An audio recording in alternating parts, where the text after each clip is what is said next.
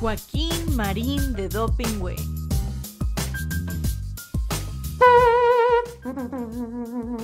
Atención. Paso redoblado. Ya. Joaquín Marín de Dopingüe, Joaquín Marín de Dopingüe. Que los cielos y la tierra se estremezcan, que las águilas dejen de volar, que los mares con sus olas rompan fieras. El programa ya está por comenzar. Desde el palco los longevos periodistas cada viernes a las doce ven pasar las noticias que trascienden la semana, puros datos, las notas nada más. Con los chistes de Marín, la memoria de Joaquín, ya se dicen alburean, no se abruman entre sí, no se arredran ante nadie, cada uno es un misil, resistiendo los embates desde aquí. Que los cielos y la tierra se estremezcan, que las águilas dejen de volar, que los mares con sus olas rompan fieras, el programa ya está por comenzar. Joaquín Marín de Dopingüe, Joaquín Marín de Dopingüe, Joaquín Marín de Dopingüe.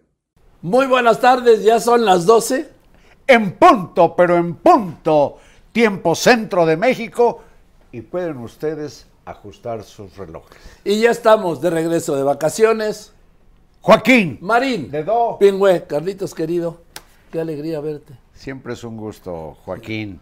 Es un gusto y pues me llamó la atención que ¿Qué? en tu columna de Milenio esta semana, creo que el lunes o el martes, recordaste tus 55 años a partir del 2 de octubre de reportero y eh, pues dijiste que junto con Miguel Reyes Razo, el querido Miguel, y yo, pues que parece que somos los más antiguos en el reporteo, Activo. en activo, sí, somos muy activos, en pleno ejercicio, pues como se dice en los, en los testamentos y en las cartas de suicidio, en pleno de uso de mis facultades. Ah, sí, sí, sí. Sí, por supuesto. Además, Carlos. mira, el querido Miguel, cuando llegué a la redacción del Heraldo de México, porque yo llegué en marzo del 68, lo que pasa es que me dieron la planta hasta el, el 3 de octubre, que venía yo de, Después de de reportear Tlatelolco, en Tlatelolco. Entonces, cuando yo llegué, ¿sabes quién estaba ahí? Miguel Reyes Razo. Ya estaba el gran Miguel. Bueno, fíjate, un año después, yo, yo estuve en Tlatelolco, pero estaba pues, Con el comité de huelga. pues sí, y por fortuna me bajé del edificio Chihuahua, Joaquín, Sí. porque del Chihuahua nadie salió. El batallón Olimpia detuvo a todos los que estaban ahí Ayer en el entrepiso. del Consejo Nacional de Huelga en el tercer piso del Chihuahua. El caso es que eh, yo estaba como manifestante, digamos, yo te ignoraba, pero estabas como reportero. Y era octubre, 2 de octubre del 68. En febrero, marzo del 69 ingresé al periódico El Día. Y en el periódico El Día, reporteando, pues de pronto, después de ver cosas de, las, de, de la capital, asuntos populares le decían, y de editar la página metropolitana, tuve la fuente, lo mismo en Últimas Noticias de Excelsior, la fuente educativa. Y Reyes Razo era el reportero de Televisa en la fuente educativa universitaria, etcétera. Y bueno, cómo nos divertíamos, Miguel y yo. Ves que tiene la cualidad del, caray, de- del buen humor y sus risas. Yo Sus no la voy a imitar, pero sus carcajadas más bien estruendosas, Y ¿verdad? contagiosas. y contagiosas, el querido Miguel. Entonces me dio mucho gusto que tú, al recordar, pues algo así como tu presentación en sociedad, como quinceañera, nos recordaras a Miguel y a mí. Remarcando o enfatizando que de esos años, hace 55, pues desde entonces somos tres reporteros en Sí. activo. Así es. El de mayor antigüedad es Miguel, Miguel Reyes Razo, pero el punto es que aquí estamos por cumplir ahora en abril otro récord mundial, Carlitos. Ya estaremos aquí sumados 112 años de reporteo. No, 110. 55 y 55, sí, Carlitos. no, pero dijiste cumpliremos en febrero, entonces lo vi a futuro para. Bueno, por eso próximo. 110. Bueno, por Es lo lo pronto aquí hay 110. Sí. Por lo pronto aquí hay 110 y a Joaquín le gusta decir que no conoce o no existe en el mundo un programa donde dos reporteros que suman 110 años estén pues aquí expuestos, Joaquín, al escrutinio y a la vergüenza pública. Al escrutinio, más bien. Sí, sí, sí, sí, yo lo dejo en el escrutinio. Y el otro factor, Carlitos, que aquí estamos sentados. Mm, Eso sí no me lo recuerdes, ¿Por no qué me quiero no? deprimir. No, Aquí- yo no me aquí deprimo, aquí a mí me da estamos mucha alegría. 152 años de vida en este palco. 152. Así. Yo estoy por cumplir 28 años, saquen sus cuentas. Al tipo, al tipo de cambio por 1801. Ajá. ¿Eh? Oye, eres muy bueno para estar al pendiente del tipo de cambio. Sí, sí. Que por cierto, sí, ya no está en 16 y pico que no, llegó a no, estar. no, no, se dejó Es- los Esta es una buena noticia para quienes reciben dinero de remesas, sus- claro. Y es una buena noticia para los exportadores. Sí. ¿Por qué? Porque reciben más pesos por los dólares que reciben de las exportaciones.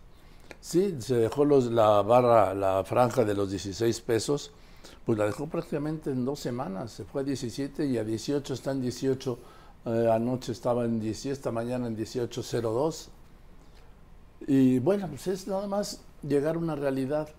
Yo por eso siempre, López Obrador, como algunos de sus antecesores, que no eran economistas, han, en su momento, todos los que no han sido economistas han citado el tipo de cambio y el nivel de la bolsa de valores como un logro de gobierno. Y no tiene nada que ver con ellos.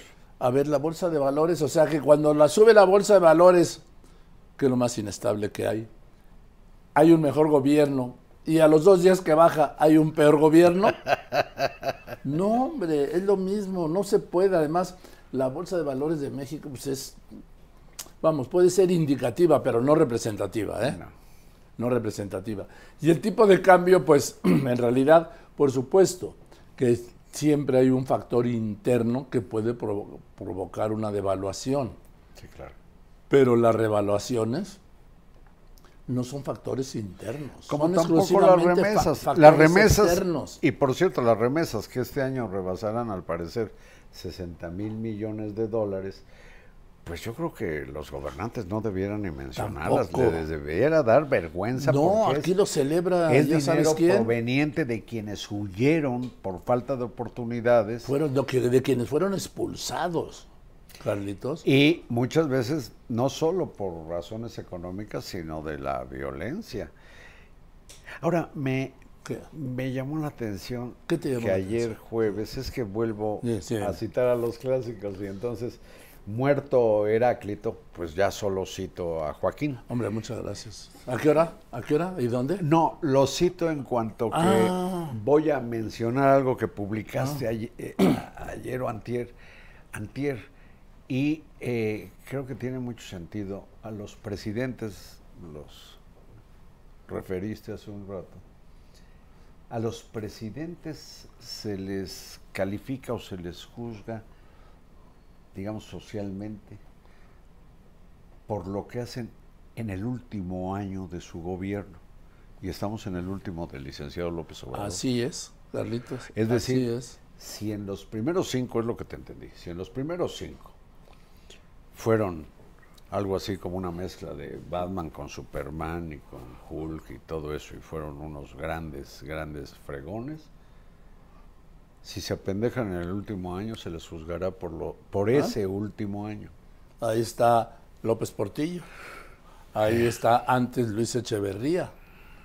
Ahí está, Díaz Ordaz. bueno, Carlos Salinas, Uy, que en el 94, su último año, fue lo que nunca pensó nadie. la el zapatismo, la devolución en el Los, 96. gran- los grandes asesinatos políticos, eh, los grandes secuestros, Bueno. en fin, el escándalo de corrupción, el hermano, en fin, todo eso. Eh, Fox también se le complicó, primero pues por el tema electoral, porque el candidato de Vicente Fox era Santiago Krill, no Felipe Calderón. Y luego lío en Oaxaca, que Y- se fue casi un año. Así es. Y luego a Felipe Calderón, pues que a la muerte de Murillo, que fue el martes 4 de noviembre ¿Cómo te puedes de acordar 2008, de esa fecha? porque ese día estaba yo en Washington cubriendo la elección de Obama. Sí. Esa, esa memoria tan puntual en fechas y en asuntos económicos, a mí me apantalla de ¿No? Joaquín.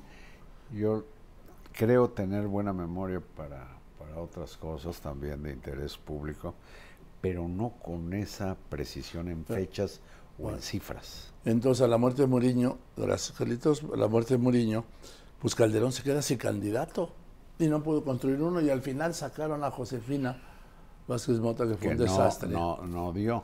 Sí. Eh, Enrique Peña Nieto, pues también se quedó sin candidatos.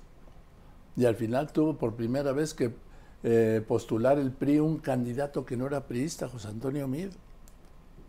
Muy buen secretario Sí. de, de- de- lo fue de relaciones. De, de- de energía y de hacienda. energía y, y de desarrollo social. Y de desarrollo social también. Muy buen Muy buen funcionario y mejor persona todavía. Sí, sí, sí.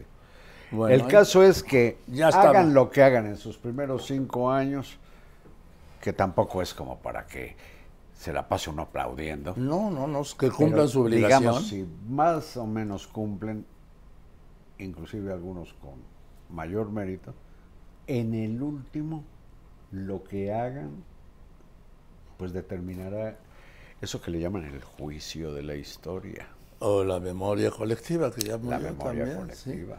¿A qué voy? Que eh, hoy al presidente le queda un año y 25 días, porque el año que viene es bisiesto, de gobierno. Carlos. Ya no me apabulles, ya. Te sabes hasta los días que le faltan y que el próximo año es bisiesto, sí es 2024, como lo será el 28, el 32, el 36. ¿Ya ves cómo sabes y cosas? así cada cuatro.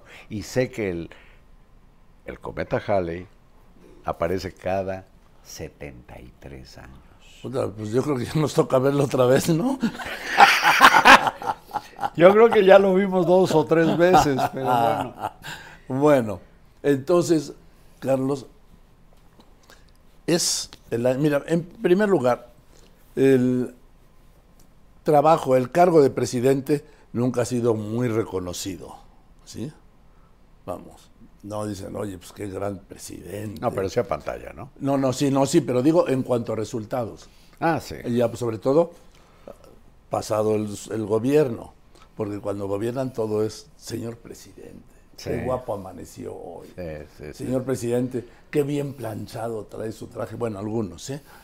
Este, eh, señor presidente, pregúntame qué hora es, Carlitos. Las que usted quiera, señor Las que usted diga, señor No, y hay, y hay, hay arrastrados que dicen salud antes de que estornude el presidente. Sí, sí. Y luego, Carlos, también, tú sabes que un presidente, los presidentes dejan de usar cartera, ¿sí? Llavero, Ah, sí. ver, sí. Durante toda su gestión. durante toda su no gestión. necesitan abrir una puerta, no necesitan o manejar pagar una un cuenta. vehículo, no necesitan gastar ni en un chicle. Sí, nada. Y además de eso, si fuman, el último presidente que fumó yo creo que fue Miguel de la Madrid, Sí. ¿sí? Pues tampoco traen encendedor ni cigarros. No. Nomás hacen...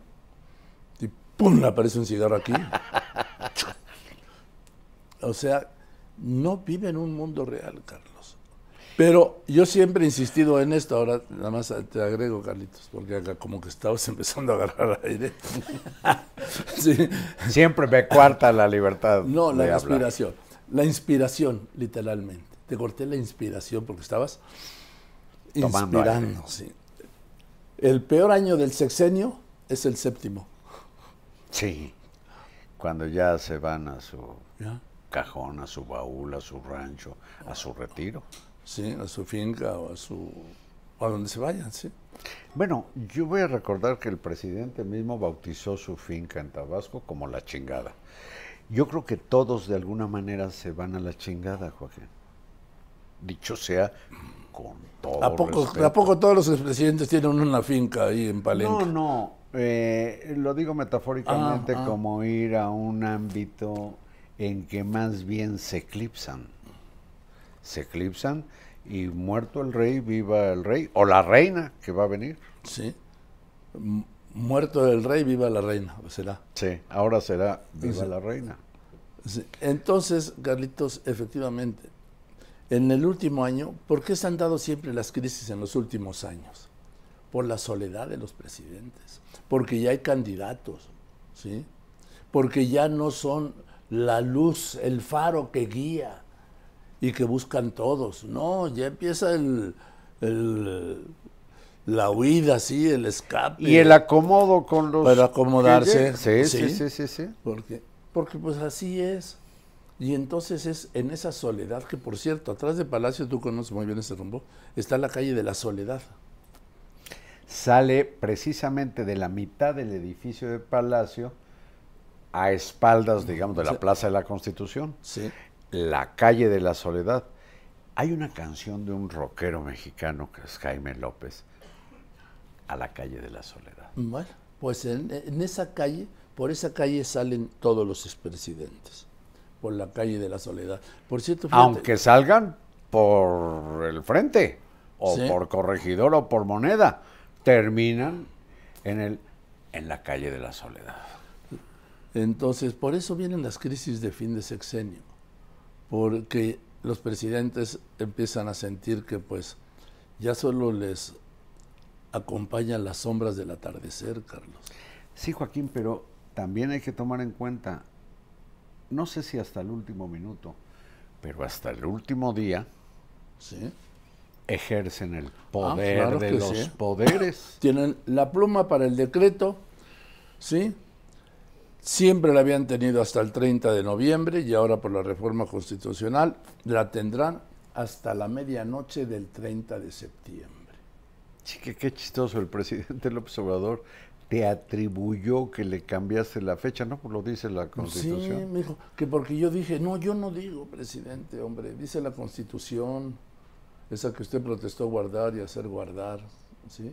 Así como las leyes que de ella emanen. Yo no dije, yo mencioné que había empezado su último año de gobierno. ¿Por qué? Pues una, es una cuestión de calendario electo constitucional. ¿sí? El mandato de, su mandato presidente inició con el primer minuto del 1 de diciembre de 2018 y terminará con el último minuto del 30 de septiembre del año que viene 2024. Eso es todo. Yo no, no, usted no está en su último año porque yo lo haya mencionado, ni porque yo quisiera, no, no. Es su mandato constitucional, presidente. Y luego dijo que iba a entregar la banda, que ya había entregado el bastón, que no es el bastón, no, es un bastón ¿sí? Claro. Y que va a entregar la banda ahí eh, por septiembre. Dijo, no, presidente, no es por septiembre, es el 1 de octubre. Bueno, Joaquín. Todo yo, Carlitos, carajo. Pero si me permites, a propósito de que todo tú que eres, eh, junto con algunas otras personas que yo aprecio mucho, como el querido Ciro, el querido mi tocayo Loret y otras personas, eh, son frecuentemente citados más bien para denostarlos por el presidente. Pero a veces a mí me tocan algunos raspones. Sí.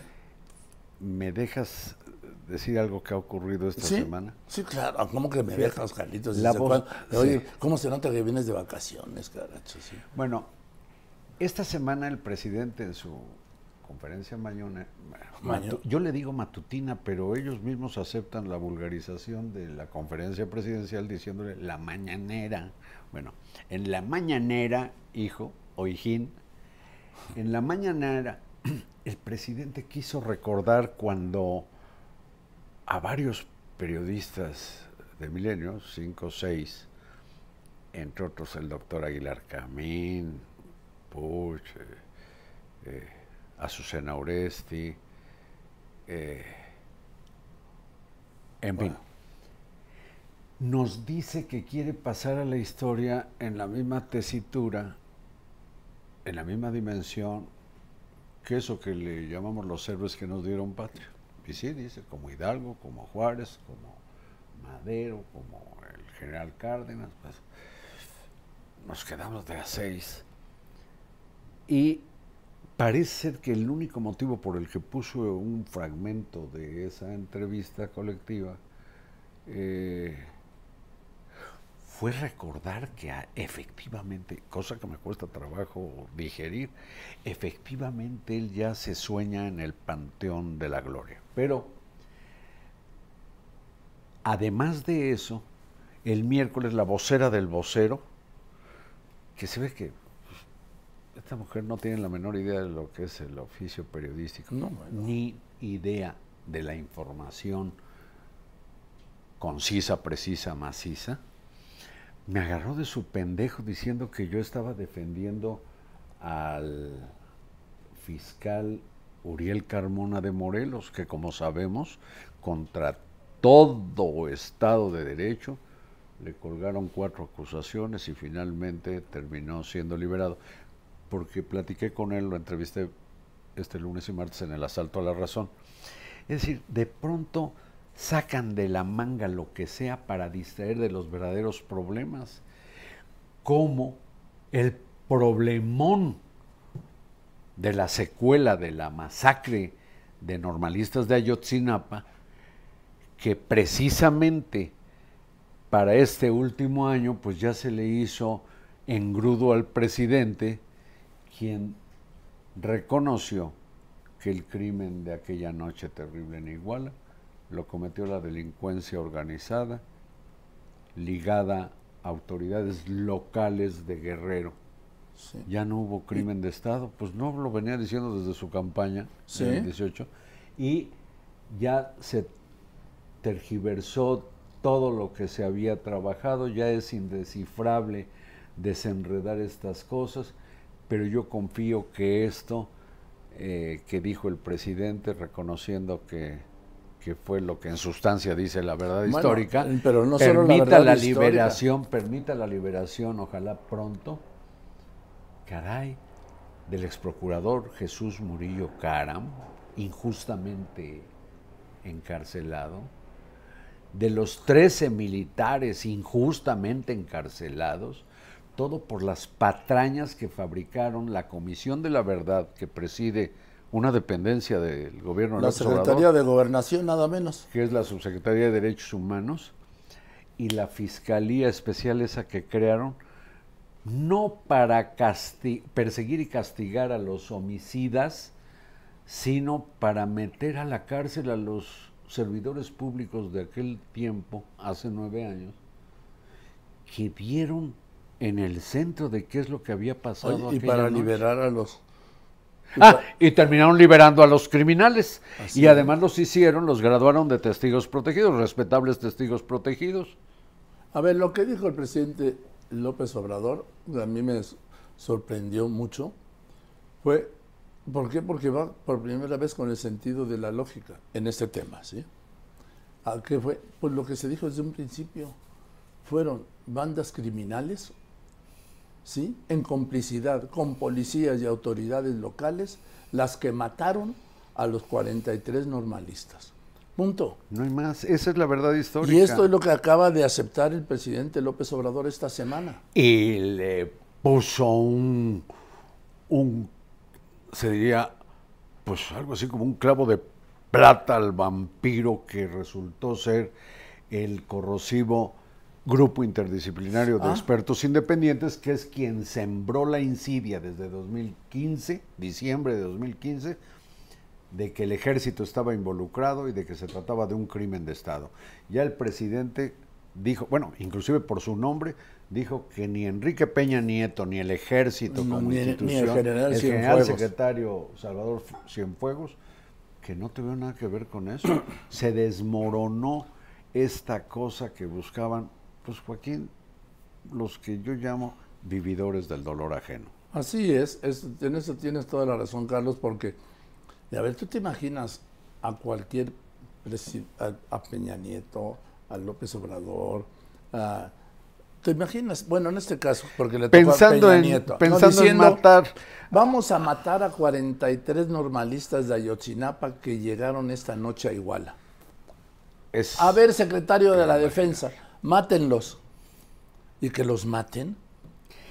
Bueno, este problema, el de Ayotzinapa, es el que, el que tendrá que ir capoteando López Obrador en el último año de su gestión, pero eh, pues todavía patalea con algunas cosas para insistir que no, que se fabricó una versión, etcétera, cosa que no es cierto.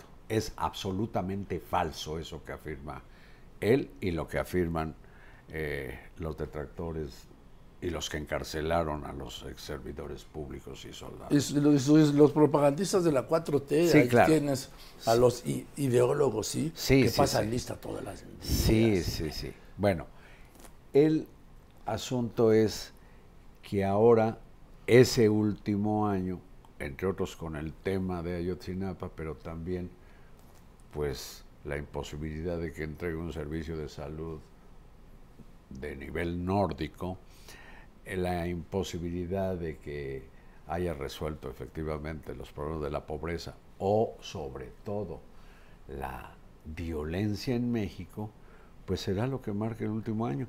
Fíjate, de la violencia, la secretaria de Gobernación Ah. dice en la Cámara de Diputados algo así como que los que hacemos énfasis en los No, hechos los, violentos, que, los que informamos. ¿qué hacemos? Sí. Dice que, que creamos una percepción. No, que, no, no, no, que crean otra realidad. Ah, pues yo le pregunto, con todo respeto, secretario alcalde, ¿cuántas realidades hay? No me diga usted que el discurso oficial es la realidad. Cuando van 157.700 personas asesinadas en lo que va de este gobierno. 45 mil desaparecidos. 45 mil desaparecidos. En fin, lo que le quiero decir es cuál, cuál, es la, cuál es la real realidad secretaria. ¿La del discurso oficial o la realidad? Porque la realidad no tiene apellidos, ¿eh?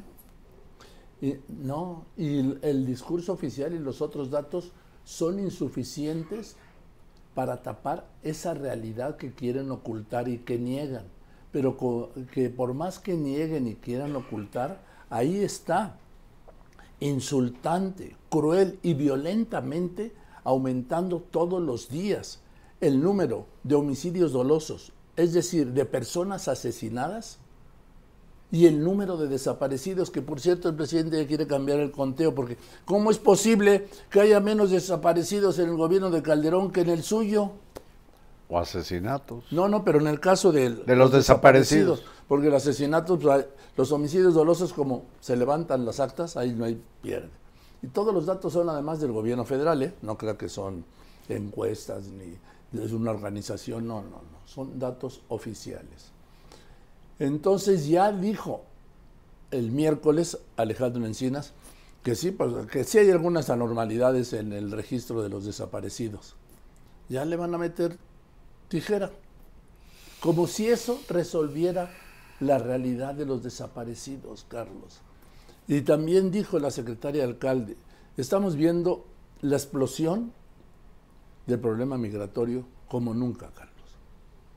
Más violento que nunca, más numeroso que nunca, con una autoridad ausente. ¿Dónde está el, comisionado del Instituto Nacional de Migración, Francisco Garduño. Está impune después de la Sí. muerte de los migrantes los en la 40, estación sí. aquella, como la cárcel de migración. En Juárez. Ahora, ¿dónde está Francisco Garduño, comisionado nacional de migración? ¿Alguien lo ha visto?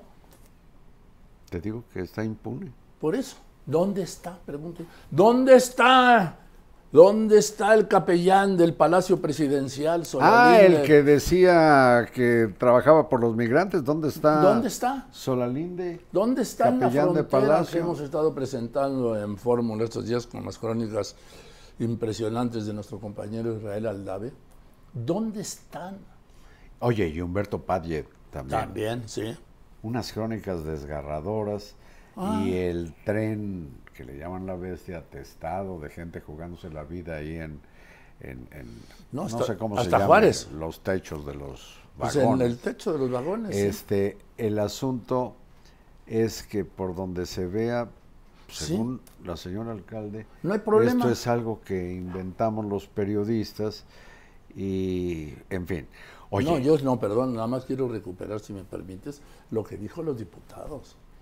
Que como este gobierno ha resuelto las causas, sí, las causas, entre otras la pobreza y esto, ha disminuido el número de migrantes a Estados Unidos.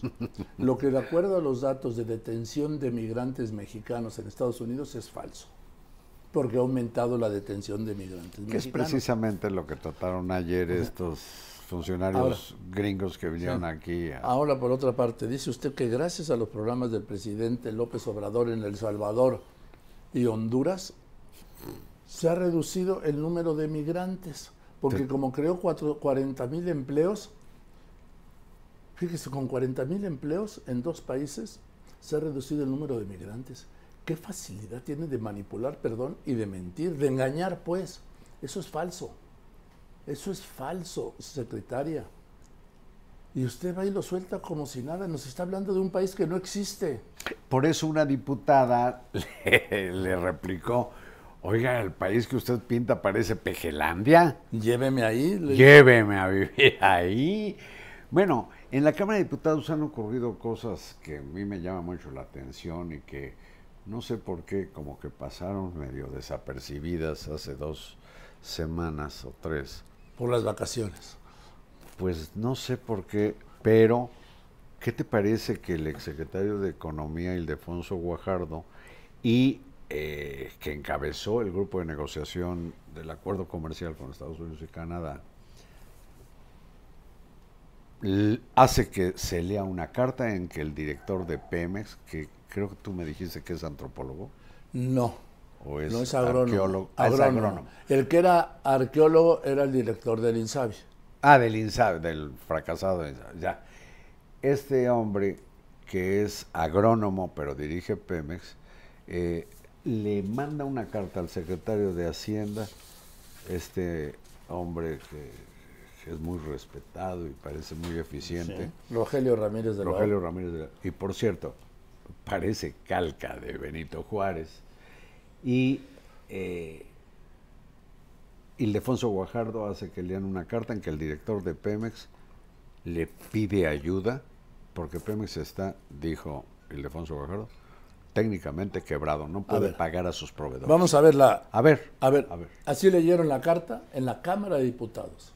Señora Presidenta, quisiera que le dieran lectura a esta carta que le dirigió el director de Pemex al secretario de Hacienda Pemex tiene celebrado un contrato de compra de la totalidad de la producción de petróleo y gas del área contractual del bloque Hochschild. Derivado de la situación financiera que enfrenta Pemex desde el año pasado por la presión al gasto generada por su instrucción de que Pemex asumiera el pago de los vencimientos de la deuda, nos encontramos ante la imposibilidad material de realizar el pago de los adeudos con esta compañía. Los adeudos corresponden a la compra de crudo y gas desde el mes de febrero. El monto adeudado que reclama la empresa asciende al 12 de septiembre a 187 mil 08843 millones de dólares de los Estados Unidos. Como pueden ver, el director de Pemex le dice al secretario de Hacienda que la empresa mexicana que tanto quisieron renacionalizar con las prácticas monopólicas y corruptas del pasado, prácticamente enfrenta una quiebra técnica. Una quiebra técnica que será, tendrá que ser rescatada con el dinero de las y los mexicanos. ¿Cuántos más proveedores están en la cartera de vencida que no están reflejados en las finanzas públicas? Hoy constatamos que su mantra de no mentir, de no traicionar, su mantra de no mentir, no traicionar y no robar es falso. En este paquete económico mienten, traicionan y roban. El final es devastador, ¿sí? No, y las conclusiones, porque era también Sí. sobre todo el plan económico del gobierno, el remate que dio Ildefonso Guajardo a propósito de no mentir, no robar, no traicionar, fue Bueno, aquí le dice el director de Pemex, lo escuchamos, al secretario de Hacienda, que pues, eh, que pues no tiene dinero para pagar a los proveedores. Y que tiene en, un, en uno de los contratos, sí, con una empresa que tiene un bloque, de estos Que- en el, Sí. en el Golfo de México. el bloque Hoxie se llama, este, tiene un, un contrato para comprarle todo el petróleo que saque y que le debe 187 millones de dólares desde hace seis meses y que la empresa quiere que le pague el- lo que llaman los especialistas el principal y los, todos los cargos, intereses moratorios y costo financiero, pero que no tiene dinero para pagarle. Pero ni a esta empresa Sí. ni a todos sus proveedores, Sí, que porque- está ahogándose. Y por eso pide que el secretario de Hacienda, a ver qué arte sí. de magia hace con el erario, con el presupuesto, para darle dinero, pues dinero que se vuelve una deuda, una especie de fobaproa, o peor, que vamos a terminar pagando todos Sí, al final le dice, en fin, no omito manifestarle que el 21 de septiembre pasado vence un bono de deuda internacional de 1.110 millones de dólares, lo cual nos deja en una posición de caja muy comprometida, que nos impediría pagarles a nuestros proveedores por lo menos este sexto mes de adeudos vencidos. Llevan seis meses de adeudos vencidos con los proveedores, tomando en consideración, dice, que enfrentamos el pago de los derechos del DUC diferidos del mes de agosto pasado, así como los regulares de este mes de septiembre, que en su conjunto suman 56 mil millones de pesos. Joaquín, los 18 mil millones de dólares de deuda de Pemex, ¿Cuáles? Estos que acabas de citar. No, no, no, no. Los 18 mil millones de dólares de qué son? No, no, no, no, no, no son 18 mil. Estamos hablando, son 1.100 millones de un Perdón. adeudo. 1.100 millones De un bono. de dólares. De dólares, sí. 1.100 millones son más o menos 18 mil millones de pesos. Esos son 1.100 millones de dólares. Poquito más de lo que costó la refinería de Dos Bocas, Joaquín. Fíjate. Bueno, Bueno. ¿qué te dice- parece mi, No, sí, sí. mi analogía? Muy bien. Analogía, madre mía. Bueno, y dice que además los derechos del DUC diferidos al mes de agosto suman 56 mil millones de pesos y se despide así. Como podrá usted observar, le dice el director de Pemex al secretario de Hacienda, como podrá usted observar, la situación de Pemex es cada día más crítica y amerita soluciones prontas y expeditas. Firma el ingeniero Octavio Romero Oropesa, director general de Pemex. Bueno, bueno, pues ahí está eso. Pero a propósito del tema petrolero, Joaquín, eh, tú estás muy enterado. ¿Qué hay de esto de que se le está regalando petróleo a Cuba? ¿O cómo está esto? Bueno, sí es que el presidente, como parte de su apoyo al régimen del dictador Díaz Canel, sí, cubano, que es su amigo, o sea, hay que recordar que fue su invitado de honor en las fiestas de la independencia de 2021 y orador único el 16 de septiembre, el presidente de Cuba en México. El mismo que llamó a la población cubana a golpear a quienes han clamado por, Sí. pues, por comida, por medicinas y Por- sobre todo por libertad. Así es. Bueno, pues le mandó en junio 300 millones de barriles y en julio otros 700 millones, un costo, estamos hablando cerca de, pues estamos hablando un millón de barriles, que entonces el precio del barril estaba como en 78%, el precio internacional, ¿sí? 78 dólares, son 78 millones de dólares, que en comparación con estas cifras de Pemex es nada, ¿no? Pero yo me pregunto, ¿por qué se hizo en silencio? Para no decir en secreto. ¿Quién lo sacó? Alicia Bárcena. En su visita a Estados Unidos le dijo a la agencia Bloomberg, porque hay una bronca con Estados Unidos, ahora te cuento, que el gobierno de México está viendo cómo le cobra al de Cuba estos, estos, estos, este millón de barriles de petróleo. Porque, pues, México ya fue sancionado por el Exim Bank, que le acaba de cancelar un crédito de 800 millones de dólares a Pemex. ¿Por qué? Por tener relaciones comerciales con Cuba. Sopas. Nada más esto.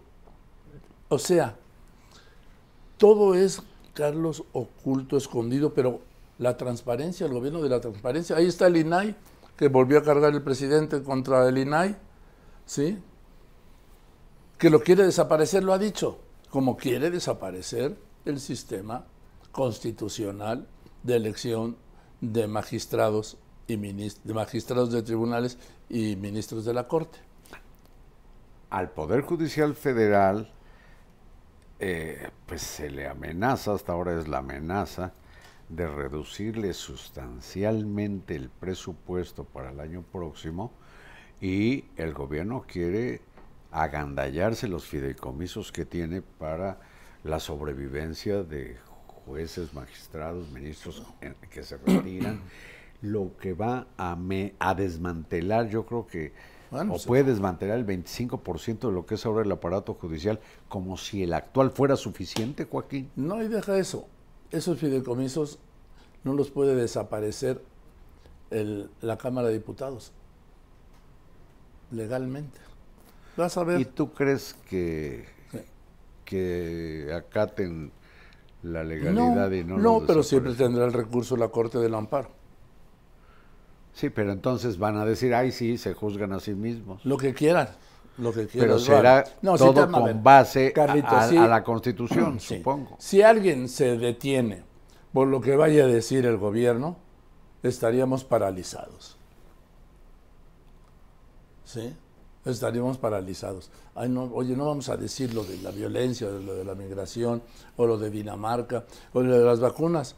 El miércoles dio a conocer un estudio de la UNAM que de seis países México tiene el segundo peor lugar de desempeño en materia de vacunas infantiles, donde solo 6 de cada 10 niñas y niños tienen el esquema completo de vacunación. ¿No es criminal eso? Y han regresado enfermedades que se suponía ya proscritas, como el sarampión y otros, en algunas regiones, precisamente por falta de las pinches ah, pero eso sí, el impresentable de Hugo López Gatel se está promoviendo ¿Quiere ser jefe de gobierno de Ciudad de México? ojalá sea el candidato para que pierdan la Ciudad de México, Morena. Pero es que es una locura. Después Pero es un tipo que maneja las cifras como la Secretaría de Gobernación, las de la violencia y la migración. Ah, sí. Pues hacen con las cifras de su antojo. Y no, no, no acaba de declarar que de cada 500 personas que lo adoran, una es la que habla mal de él. Ah, sí. De cada detractor, 500 por cada detractor que tengo, 500 personas me apoyan. Así manejó las, los muertos de, las, de, la, de la pandemia de COVID y las vacunas y toda la política, con puros cuentos, con puros engaños. Qué cachaza, ¿eh? Presentarse a todo dar. Alguien que llegó a culpar a los padres de los niños afectados de cáncer que no tienen medicinas, los llegó a culpar de querer, de ser golpistas. de una, de una trama internacional golpista contra el presidente López Obrador. Este, impresentable, quiere ser jefe de gobierno de la Ciudad de México. Ojalá fuera candidato, que no lo va a ser. Está buscando nada más la protección del fuero, a ver qué. A ver qué sí, si no es eso, a ver si lo hacen diputado o senador. Sí. ¿qué le da? ¿Para qué? Para tener fuero, porque Carlos un día va a tener que rendir cuentas. Yo creo que sí, y supongo que no será el único. ¿eh? En el caso de Yotzinapa hay servidores públicos y ex servidores públicos de esta administración que inventaron patrañas y que merecen ser castigados. ¿O no? Pues sí, Carlos, es que de repente el presidente se, se entera que los del GA son lo que fueron. Cuando él los llegó a defender, haz memoria. Sus conclusiones las hizo suyas. Fíjate, una de las perversidades del GIEI. Alejandro Encinas le pide al secretario almirante de Marina que deje a los del GIEI ver, digamos, lo que tenía esta Secretaría de Estado. Y entre otras cosas, pues les hace, les facilita el video en que llegan efectivos de la Marina a asegurar el basurero de Cocula. Es una escena, en ese tiempo, un supuesto crimen. Entonces llegan los marinos, ocupan el muladar, y de eso hay unos videos desde tierra y desde un dron. Y el GIEI, era el momento del aseguramiento. Y llega, por cierto, el procurador de entonces, Murillo Caram, por supuesto, se le ve, es de día, o sea, no hay problema. Y el GIEI dice que lo que hacían era eh, sembrar pruebas y dice, y alterar la escena del crimen. Un crimen que el propio GIEI había negado al descalificar el incendio en que fueron quemados los restos de Pues- muchos o todos los normalistas. O sea, se ha hecho un engrudo, está terminando esto, si no fuera dramático y estrujante, en un pastelazo. Y el promotor de todo lo que ha venido a lo largo de estos años fue el grupo interdisciplinario de expertos independientes que vino solo, como dijo el presidente, con otras palabras, a tomar el pelo, porque dice el presidente, y cuando les pedía información, no la tenían. Bueno, pero fue el aparato, fue el pretexto y el argumento de cuando era candidato, Ah, precandidato cómo lo y candidato presidencial. Sí, ahora, y también en lo que ha corrido de este gobierno. Además, nada más quiero decirte una cosa que me tranquilizó el gobernador de, de Nuevo León, Carlos. Sí. Te tenía, estabas Sí, alterado. Estaba pues con el no sé qué, algo, algo. Como que te quería dar algún soponcio. No, no soponcio, pero alguna inquietud. Sí. ¿Por qué? Porque ya ves que sí va a ser presidente, que no va a ser presidente. Ya descubrió que, que va a ser presidente porque tiene 35 años y descubrió que en la Constitución dice que la edad mínima son 35 años y que casualmente él tiene 35 años, pero ya que en noviembre va a decidir si es presidente. ¿Sabes qué? El que había Supongo dicho que le puede ocurrir si persiste en esa, para mí, insensatez, que el Congreso de Nuevo León le niegue la licencia. Porque sí, o dándosela y perdiendo como perdería de participar la elección presidencial, cuando quiera regresar, Le digan, ah, ah, no, porque no tiene mayoría en el Congreso de Nuevo León. Por cierto, tú sabes lo que le dice el sádico al masoquista cuando el masoquista le dice, pégame, pégame, haz que siento un dolor muy fuerte, dame una patada, dame un puñetazo. El sádico le hace, "Mm, mm". Mm. Bueno, bueno, Carlitos, vámonos, ¿no? Porque ya para hacer regreso de vacaciones, oye, tu corbata es un anuncio luminoso, pero es preciosa, Joaquín. muchas gracias, Carlitos. Preciosa, preciosa. Hace juego con tu saco. Hace mejor juego esta, ¿no? Ah, eso sí, claro. Sí, con, las rayas Y de, yo tu, con de tu esto- príncipe de con- Gales. Con esto no me la puedo jugar en el viaducto o en el metro de noche. En cambio, tú con esa sí puedes bajar del vehículo, esa- caminar y van a decir, no, pues ese, ese cuidado, ahí viene ahí viene una corbata. No van a decir, ahí viene Joaquín. No, y te van a decir, mira lo que le regaló Mario Delgado a Carlos Marín. ¿Tú crees? Híjole, híjole, te desquitaste por lo que digo del viaducto y el metro, Joaquín. Joaquín, tienes que ir, repito, no a informar a la población. Yo soy su único radio escucha y teleescucha o televidente. Joaquín tiene una pinche aprensión antigua por ir a dar la hora. Sí, claro. Entonces nos vemos a la una. Pero, ¿a la una qué? En punto, pero en punto. Tiempo del centro de México. No vaya a pensar que es la hora de, de, de meridiano de Greenwich. Bueno, nos vemos el próximo viernes. ¿A qué hora? A las 12, 12 en punto, aquí en este palco. Muchas gracias. Gracias. Recuerde que estamos en todas nuestras plataformas, en todas mis plataformas, en todas mis redes. Joaquín. Marín. De Do. Pingüe. Gracias, querido Carlitos. Gracias Me a ti. gusto verte como siempre. Joaquín Marín de Dopingüe.